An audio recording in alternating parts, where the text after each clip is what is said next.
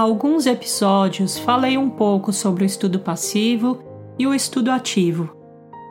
Se você não ouviu ainda, vá ao episódio 7 para acompanhar o raciocínio de onde prosseguirei. O estudo passivo, em forma de leitura, por exemplo, não é totalmente inútil. Se o objeto do estudo é algo que não conhecemos, com certeza é melhor estudar passivamente do que não estudar. Alguma coisa iremos aprender, ou pelo menos iremos nos familiarizar um pouco com esse conteúdo. O problema é que o estudo passivo não faz pensar intensamente e provavelmente lembraremos muito pouco do que foi estudado. A palestra se enquadra nessa categoria de estudo passivo. Quando ouvimos alguém fazer uma exposição sobre determinado assunto, por exemplo, em uma aula ou palestra, nosso cérebro não está no mesmo estado de concentração do que quando estamos fazendo um estudo ativo e pensando intensamente. É mais difícil manter a concentração quando estamos apenas ouvindo. E depois de um tempo lembraremos pouca coisa do que foi dito. Esse tempo nem precisa ser muito longo.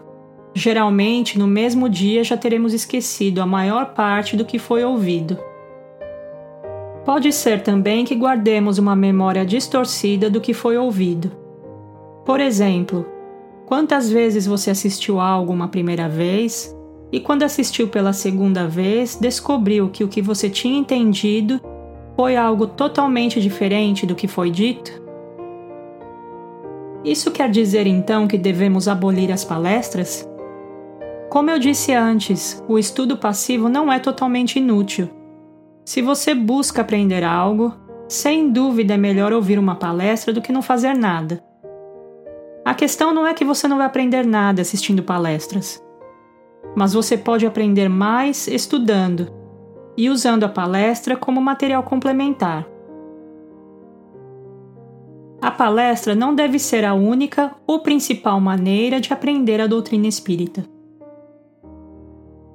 De certa forma, a palestra exerce um papel parecido com o dos romances espíritas.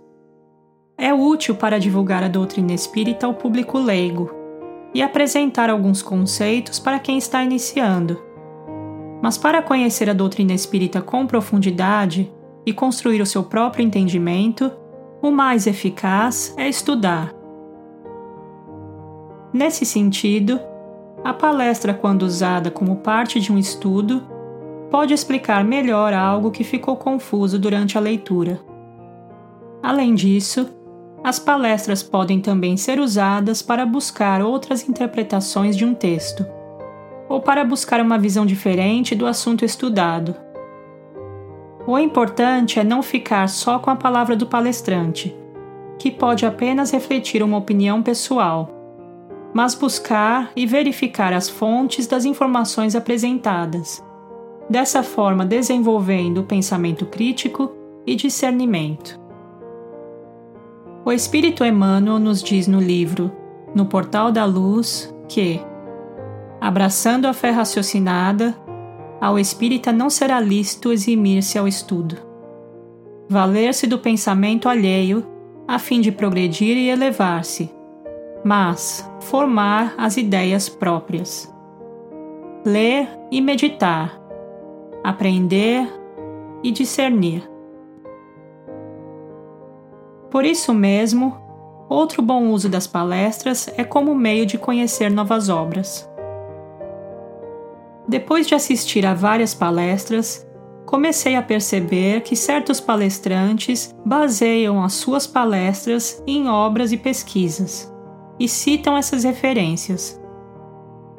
Para mim é muito mais enriquecedor ouvir esses palestrantes pois percebo que eles estudam e têm mais propriedade sobre o que falam, mas também porque posso consultar as obras usadas e beber diretamente da fonte dos ensinamentos trazidos pelos Espíritos, tirando as minhas próprias conclusões e comparando com o pensamento de outros autores. Sinto uma satisfação enorme quando consigo decifrar algo que antes eu não entendia bem. Para finalizar, deixo algumas dicas para tirar o máximo de proveito das palestras. Antes da palestra, escreva suas dúvidas sobre o assunto que você busca conhecer. Pergunte-se: o que eu busco saber? Durante a palestra, faça anotações. Além de ajudar o cérebro a processar as informações recebidas, também cria material para revisar mais tarde. Interaja nas palestras presenciais, respondendo às perguntas do palestrante e fazendo suas próprias perguntas. Durante as lives na internet, mantenha sua atenção no palestrante, ao invés de gastar seu tempo opinando no chat e lendo o que as outras pessoas estão dizendo, que é o equivalente a conversar na sala de aula. Já é difícil o suficiente manter a concentração sem distrações extras. Após a palestra, estude o assunto ativamente. Pense em exemplos, reflita em como o assunto se aplica à sua vida, revise suas anotações e discuta-as com colegas. Ocupe-se com o assunto pesquisando outros materiais. Espero que com essas dicas as palestras possam se tornar de fato uma das ferramentas para o seu aprendizado. Até breve!